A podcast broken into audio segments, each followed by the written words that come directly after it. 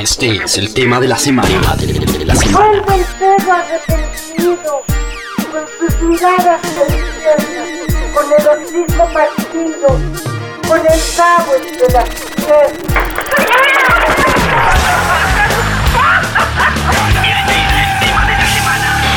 Radiografía.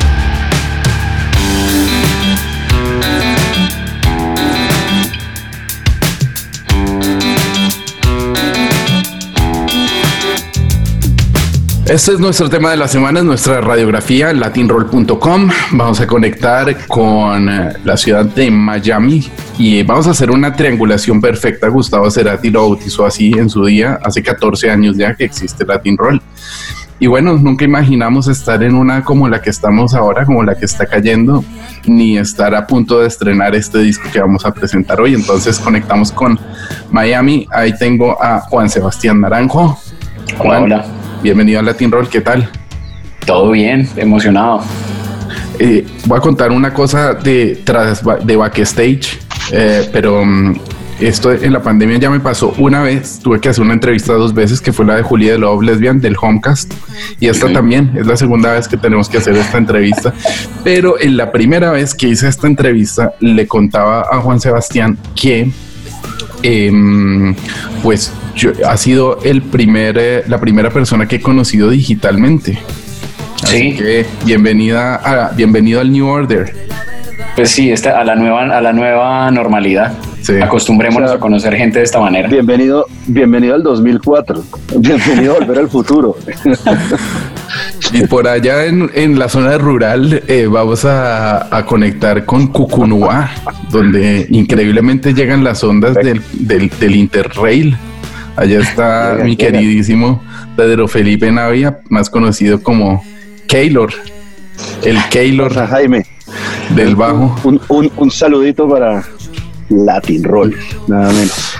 Pues bienvenidos, Rosa Rosa, les voy a llamar desde este momento y, vamos a contar la historia de este disco porque, bueno, empecemos como por el principio, ¿no? Ustedes dos vienen de mundos musicales un poco similares, pero no sé cómo se llegaron a conectar. Juan se había trabajado en un proyecto llamado Gato Blanco, llevaba varios discos y pues a, a Pipe ya igual lo conocemos en Latin Roll por Popper, algunas otras entrevistas que hemos hecho, incluso porque hace, hace muchos años eh, con el proyecto de Villamizar nos conocimos. Entonces contemos un poco la prehistoria de todo eso. La prehistoria, a ver, eh, nosotros nos conocimos acá en Miami hace casi cuatro años, en una fiesta, un cumpleaños. Entonces llega un amigo que tenemos en común, Nicolás Achuri, y nos dice, venga, ustedes dos deberían conocerse. Ustedes dos deberían conocerse porque tienen como gustos similares y hacen música similar. Entonces, conózcanse. Hubo buena química ese día, charlamos mucho, tomamos mucha cerveza. Nos vimos otro día después para almorzar y la tercera vez que nos vimos estábamos, estábamos grabando mantra. Así fue la cosa. Ajá. Y, y hablando justamente de mantra, sí, sabía que era la primera canción que habían escrito, sobre todo cuando Pipe me la puso una noche acá en Madrid, pero claro, me, me voló la cabeza. Yo eh, escuché el riff, la letra y, y también es algo un poco premonitorio, ¿no? Ese tema de, de no temerle al tiempo, de, de, de, incluso cosas que van ocurriendo durante todo el disco, durante toda esa flor de la verdad. Eh, es como si desde cuando ustedes escribieron mantra, no sé si pensaban que algo así pudiera llegar a pasar. y el disco se estrena pasado mañana y se va a estrenar en unas condiciones, pues, de delirio, ¿no? No sé cómo, cómo, cómo, cómo fue todo eso y, y hablemos específicamente de mantra yo creo que siempre, siempre hemos tenido en cuenta, o sea, siempre hemos partido de la posibilidad o de la salida de, una situación extraña. O sea, todas las canciones en el disco tienen que ver exactamente con eso, con la salida o la entrada de una situación poco común en la vida de uno o del personaje que está en la canción, que puede ser un uno ficticio, pero sí, de ahí, de ahí viene eso, de la, de la situación, o sea, nadie va a saber esto, pero, pero pues es exactamente una situación fuera de lo común, que es lo que el disco más o menos representa, trata de representar todo el tiempo. Claro, hablando de cosas fuera de lo común, justamente Pipe, usted está, se quedó encerrado en Bogotá, aislado y ahora está haciendo un reaislamiento porque está allá. Cuéntenos dónde son los gallos esos que estaban sonando antes. Sí, no, me pude venir de, o sea, con un permiso especial, así una noche, me vine a Cucunubá, Cundinamarca, donde tenemos aquí una casa en el pueblo, allá atrás, todo esto, es el jardín, es lindísima, Um, y aquí pues he podido al menos estar con mi mamá, mi hermana, porque antes sí estaba absolutamente solo. Entonces, como eh, está bien. Sí. sí. como un perro. Pues aquí es el campo, solo pues aquí estoy solo, pero como un gallo. oigan, oigan el gallo. Entonces, el gallo a las 3 de la tarde. Claro. ¿Cómo fue, cómo empezaron entonces a trabajar? Apareció Mantra, la grabaron, apareció como el, el, concepto de alguna manera de Rosa Rosa se empezó a, a, desmembrar desde ahí, cómo empezaron a caer el resto de canciones. Y además hay más gente que ha participado de todo eso, no son solo Navia y, y Juan. Navia y Naranjo, no, Naranjo. creo que NN. No, nos juntamos, eh, nos juntamos como como sin mucha pretensión, como vamos a hacer una banda y vamos a grabar un disco y vamos a conquistar el mundo y vamos a ganar un Grammy. No, simplemente em, nos juntamos como con la intención de mirar a ver qué pasaba eh, y hubo buena química, entonces lo que salió ese día estuvo chévere, o sea que terminó siendo mantra y después nos juntamos a seguir haciendo más y después surgieron ideas nuevas, o sea, inicialmente yo como que estaba... Eh, ayudándole casi que a Felipe a terminar unas ideas que ya tenía como empezadas. En esa primera tanda aparecieron Mantra, eh, Miedo y Deja. Me acuerdo que esas tres las empezamos a trabajar como en simultáneo. Y ya eh, pues recurrimos también a, a, amigos que teníamos en común y entonces además de Navia y Naranjo está Novati, está pues está todo buena, buena contención ahí, ¿no? Novati, Novati en la contención. Toby, de, Toby de, casi que, de que podríamos decir, de lateral derecho. Sí, no, un armador ahí. O sea, yo de fútbol no sé nada, pero puedo decir vainas así. Un armador ahí. ¿Cuál? Un armador, exactamente. Es un volante de... Eh, y bueno, y todo el tiempo también estuvo María Elisa Yerbe, que nos eh, creo que fue como la que nos ayudó a concretar el proyecto, porque nosotros podríamos, pudiéramos haber seguido simplemente escribiendo y tocando y, y, de parche, pero digamos que ella fue como la que nos, nos ayudó a, concretar siempre las ideas, a concretar el disco, coprodujo y mezcló, entonces... María Elisa fue la que desenredó los cables a Navia, o esos cables siguen enredados. No, los cables no hay quien los desenreda. Estos cables. Hay, otro, hay otras canciones que salieron un poco después. Entiendo que el disco casi que se terminó estando en, estado de alarma. Es decir, creo que bien, o de, las últimas, de las últimas canciones del álbum. De hecho, el título, La Flor de la Verdad, también se lo pusieron hace muy poquito, ¿no? Sí. Fueron las dos últimas realmente en las que trabajamos. Fueron las dos últimas y se nota. O sea, yo creo que o sea, el disco es un EP, ¿no? Pasa es un EP largo, es un, o sea, es un EP de seis canciones con dos mini, o sea, con una especie de obertura y una especie de... de interludio, sí. De interludio. Entonces viene siendo un EP largo, pero esas dos últimas, La Flor de la Verdad y Bien, eh, son cronológicamente las últimas en las que trabajamos y me parece que son distintas son distintas a las, a las, primeras, a las primeras cuatro. Ah, eh, me parece que son como el comienzo de, de otra cosa, que, en el futuro puede, puede estar conectada. Sí. Puede conectar, Y hablando un poco de, de, esos interludios o de esa obertura barra interludio que estaba comentando, también me llamó mucho la atención, ¿no? Que el disco empiece tipo, hombre, guardando las proporciones, ¿no? Pero me acordé mucho de escuchar eh, a la lágrima caer sus primeras gotas de mercurio en, la hija de la lágrima, que después se convierte pues en, otra cosa en, ese disco de Charlie.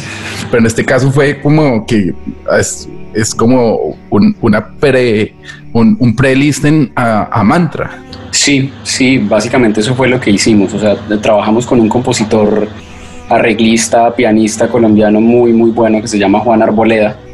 Entonces lo que hicimos fue que le dijimos, oiga el disco, oiga como los motivos melódicos y, su, sugiéranos cosas. Entonces creo, si, si, no me equivoco, que él tomó como un motivo, un motivo melódico que es ese riff que se repite en mantra y lo descompuso en otra cosa y lo llevó a otro lado con, pues como con una armonía decididamente melancólica y como que el disco de entrada le dice a uno, vea, es, por aquí es por donde va con esa abertura, como por aquí, es, este, es, este es como el mood por el que nos vamos a mover. El disco tiene momentos de, como de tristeza, digamos, muy marcados, y momentos de luz y oscuridad, y, y, así, se, y así se va moviendo todo el tiempo.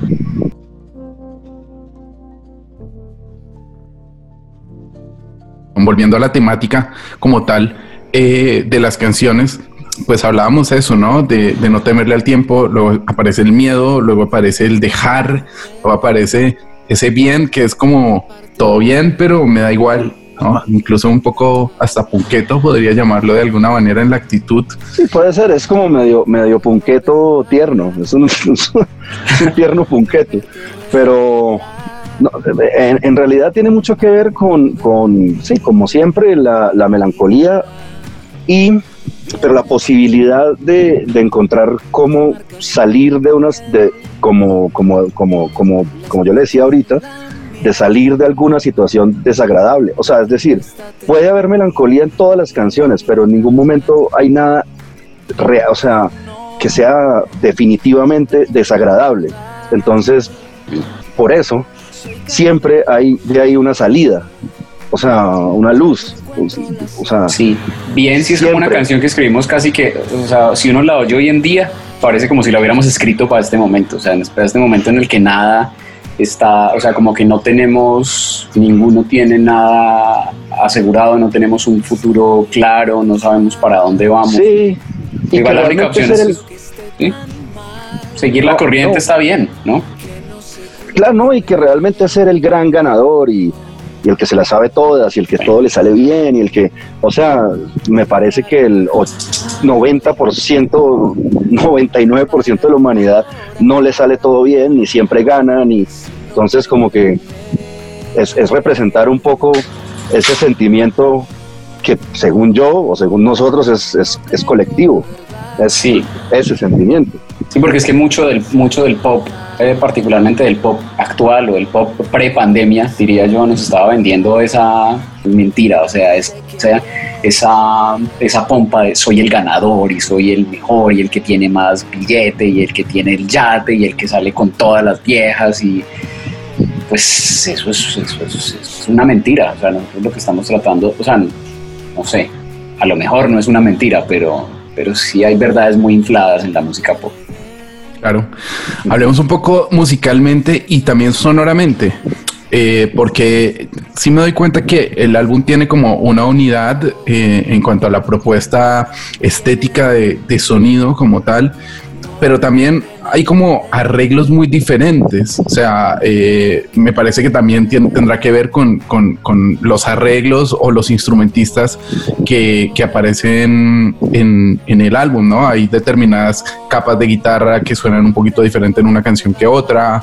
Eh, hay, hay también momentos eh, incluso en, las mismas líneas de bajo, la forma en la que está tocado el pipe también varía un poquito de una canción a otra, no es que sea un álbum eh, único, eh, o, mejor dicho, no es un disco, es un disco de pop, como decía Juanse hace un momento, pero no es un álbum que suene todo igualito, que uno se espere que la siguiente canción eh, sea igual a la anterior, aunque va sorprendiéndolo a uno un poquito todo, todo, todo, toda esta colección de canciones. Sí, y eso también tiene que ver porque fueron concebidas con cierto tiempo de distancia por, pues, por mi trabajo y el trabajo de Juanse. Entonces, Juanse está ocupado en esto, yo estoy ocupado en aquello. Sí. Y porque las canciones fueron concebidas durante un tiempo largo, realmente, o sea, fueron realizadas. O sea, lo que no hicimos en dos años lo hicimos en tres semanas, básicamente en la pandemia. Entonces sí. es como, es, esa puede ser la explicación de que cada canción sea diferente, pero, pero como siempre igual hay un hilo, hay un hilo conductor, hay como una electricidad, o sea, un, un cable de energía que, que las atraviesa todas. Entonces, ahí, ahí está, ahí, ahí está, porque es diferente, pero siempre con, con el hilo ahí uniéndolas. Bueno, y nos dimos gusto también. O sea, por más que al, al- al empezar la, la composición o la idea original de, de una canción tuviéramos como una idea eh, preconcebida, igual la íbamos cambiando el momento de hacer la producción y hubo canciones en las que grabamos las baterías más de una vez y grabamos los bajos varias veces. Hay muchos guitarristas en el, en el, en el, a lo largo del disco, entonces eso le da color. Y pues también nos quisimos salir del, del molde del molde típico de las, de las canciones con cuatro acordes que se repiten una y otra vez. Estamos, nos dimos gusto, hicimos, hicimos un disco, yo creo que el disco que nos hubiera que nos gustaría oír, básicamente. Sí, es, que es un disco simple, a mí me parece fácil de comprender, pero que no, pero que no trata de insultar a la gente, o sea, que no trata de decirle a la gente, yo creo que tú eres un tonto y por eso te voy a dar estos dos acordes, 27 años y esta letra de primero de primaria, sino es algo muy simple, realmente muy, muy simple, pero que me parece que no irrespeta, o sea, es decir, que no, que no trata de decirle a nadie, "Ah, te estoy entregando esto porque pienso que eres un tonto, o sea, eso creo yo. Claro. Esta pregunta es de esas típicas y evidentes, ¿no? Pero, pero cuando uno empieza a juntar las pi- piezas del puzzle, como que le salta a la vista. La flor de la verdad es rosa rosa o rosa rosa es la flor de la verdad. ¿Cómo vino el título? Yo, yo creo que esa, esa, es- para mí esa canción este, define bastante, pues ya, ya lo que es esto, o sea, lo que, o sea, lo- el tiempo que pudimos estar, el tiempo que pudimos compartir, eh, me parece que la flor de la verdad y bien, este, o sea, me parece que resumen bastante lo, lo que estamos tratando de decir. o sea, Lo tienen todo. O sea, tienen, tienen como todo el ADN del disco. Y el asunto de la, o sea, la flor de la verdad era el título de la título de la canción. Incluso hubo un, momento en el que no sabíamos si, si la íbamos a incluir en el disco y al final, eh, cuando estuvimos pensando en el título, dijimos, ok, pongamos la flor de la verdad, que es como, como lo que me pare- nos Inclusive- parece que resume, ajá. Y nos dimos cuenta después de que había una, una, una, o sea, como una relación entre la rosa y la flor de la verdad. No lo pensamos así. Mm, inclusive me parece que son las dos canciones más simples de- del disco. O sea, Mm. con menos instrumentos, con menos arreglo, con menos acordes, con menos todo. O sea, como que. Y, y- y- o sea, no es que no es que sean mejores que las otras, sino que. pues, Yo creo que ya habíamos encontrado una, ajá, una representa mejor. Sí, Ajá. sí, sí. Y eso pasa siempre cuando uno empieza a trabajar con alguien en una, en una sociedad creativa, pues al principio uno se está conociendo y se está generando como una dinámica y después eso sale más rápido y eso fue lo que pasó con estas últimas dos canciones. Ajá. Una pregunta también un poco eh, compleja para la realidad que estamos viviendo hoy en día y además yo supongo que por el cómo fue construida el, la banda en sí mismo y esta colección de canciones, yo creo que tampoco llegaron a pensarlo, pero cabe la posibilidad que esto tenga un- una vida en, aunque sea un directo. Y aunque sea por live stream, porque ahora estamos en la época en la que eh, eh, estamos ahí haciendo conciertos a lo loco y por las ventanitas de Instagram y tal. Nosotros empezamos a, o sea, empezamos el, como les decía hace un rato, empezamos el proyecto sin ninguna pretensión. En el camino empezamos a considerar la posibilidad de tocar y dijimos vamos a tocar con este baterista y vamos de pronto porque no llamamos a, alguien para que haga teclados y a alguien más para que haga guitarra. Y después nos fuimos dando cuenta en el camino que ambos teníamos demasiadas ocupaciones y que iba a ser muy complicado tocar el disco o, o tocar en vivo y ahora llegamos al punto en el que nadie puede tocar en vivo. Ya. Entonces, pues no sabemos, pero estamos Ya no, a ah, todo. o sea, ya no es opcional, o sea, es decir, no se puede tocar en vivo. Entonces, supongo que lo que sí se va a poder hacer es tocar por aquí, por, por este medio. Sí, a, Probablemente. lo, a lo sí, mejor. Pero si les digo que hagan un acústico ahora no pueden. Imposible. En ¿Cómo? Cucunúa le tocaría agarrar un gallo y, sa- y- y- y sacarle las frecuencias O bajas. sea, sí, sí, sí tengo acá un bajo y una guitarra y un poco de vainas, pero pues tocaría obviamente pues Sí, hacerlo. hacerle un poquito de producción. Claro. Sí. Primero mi primaria, decían en, ahí en bachillerato por radio. Claro. Caminito alegre y tropical. Hay otra, hay otra cosa que estoy haciendo con los invitados. Y en este caso es una playlist. Entonces es como que yo tiro los dados, eh, elijo una canción y les dejo a los invitados un par de canciones. Pueden ser en español o en inglés. De hecho, Dante Spinetta escogió a Stevie Wonder y a Prince. Ariel Roth escogió a Manal y a, y a Almendra. eh, Diego Tuñón escogió a, A Maná, buenísimo. a Manal. Obvio. Eh. Diego Tuñón de los Babas eligió a, mm, a Tame Impala y a los Stones. Bueno, ahí hay muy, muy, muy, muy variado. Entonces, pues yo voy a elegir La Flor de la Verdad, que de hecho todavía no está en Spotify. El viernes la añadiré a la lista. Cuando pronto salga el disco y cuando y publiquemos esta, bueno, esta entrevista va a salir antes que salga el disco. De hecho, supongo que, que esta misma semana. Eh, yo elijo La Flor de la Verdad. Entonces, Juan se elige una canción y Navia elige otra para esa playlist de que del Homecast. Una canción Ok, para yo esa elijo. playlist. Ah, No, dele, dele. usted, no, usted. Ah, bueno. Yo elijo Pain de The War on Drugs. Mm, está buena esa. Yo Sí. elijo Apuntar. Ella dijo no de Manuel Orbiler, de su último disco, Xavier. Muchísimas gracias por el disco, muchísimas gracias por esta colección de canciones. No se cansen de, de componer y sigan adelante haciendo cosas. Preséntenle a los oyentes de Latin Roll para cerrar la entrevista. Pues puede ser eh, La Flor de la Verdad, que es la canción que le da título al disco. Bueno, pues un saludo para todos los oyentes de Latin Roll. Nosotros somos Rosa Rosa, fue un placer para nosotros estar acá y esto es La Flor de la Verdad. Latinroll.com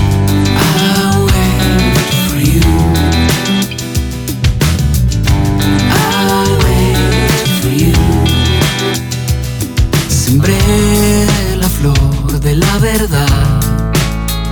Porque no tuve más que hacer. El día de mañana tenía que llegar. Y pude ver más allá. Se trata de esperar, lo sé, nada más.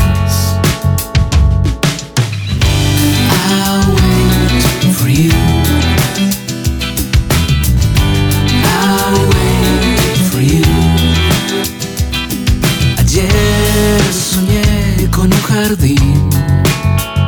Te vi flotar sobre una cruz y nada más. Vestido con un llanto gris, mañana te veré. Mirándome al espejo estoy, supongo que encontré la flor de la verdad. La que me habló de ti, amor. Oh, oh. La flor de la verdad. Para acercarme a ti, amor, y al cielo.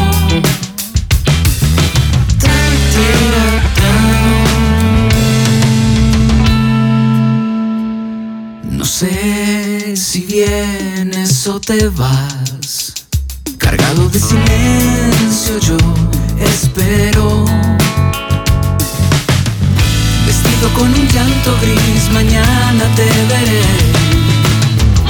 Mirándome al espejo estoy, supongo que encontré la flor de la verdad.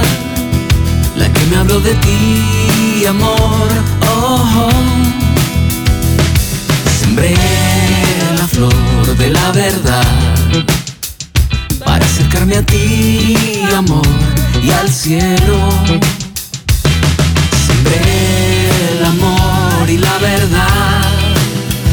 para acercarme sin temor de nuevo. Sembré la flor de la verdad para acercarme a ti, amor, y al cielo.